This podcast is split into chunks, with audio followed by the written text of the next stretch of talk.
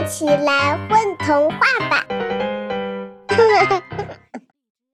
大家好，欢迎来到混童话，我是今天的小主播梅朵。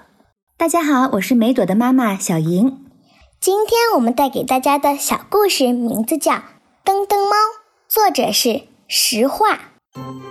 有一只猫生下来就闪闪发光，它的四个脚趾会发光，尾巴尖儿也会发光，还有鼻子尖儿也会发光，就像这些地方安了小灯泡一样。猫妈妈就给这只小猫取名为噔噔猫。嗯，会发光对一只猫来说算不算好事情呢？猫妈妈白天睡觉。有时候也织毛衣，噔噔猫磨一磨爪子，皱皱鼻尖儿，甩甩尾巴尖儿，就会发光。冬天的时候挺有用，它发出来的光可以烤一烤晒不干的衣服，猫妈妈挺开心的。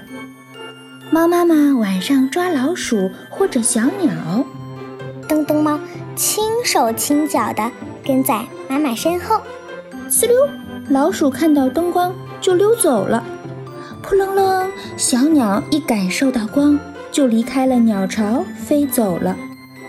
把灯关一关，小不点儿。猫妈妈说：“噔噔猫缩一缩爪子，卷一卷鼻尖儿和尾巴，亮光不减少，还更亮了。夜宵泡汤了。”猫妈妈喵的叫了一声。虽然吃的东西没有了。但是还有更好玩的事情会在夜里发生。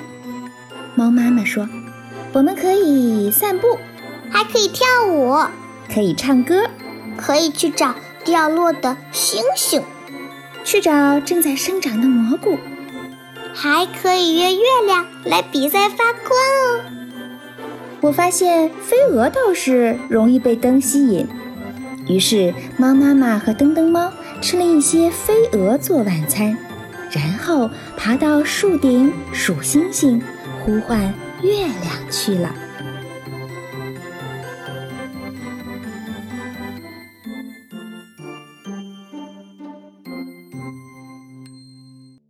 宝贝儿，你们在干嘛呀？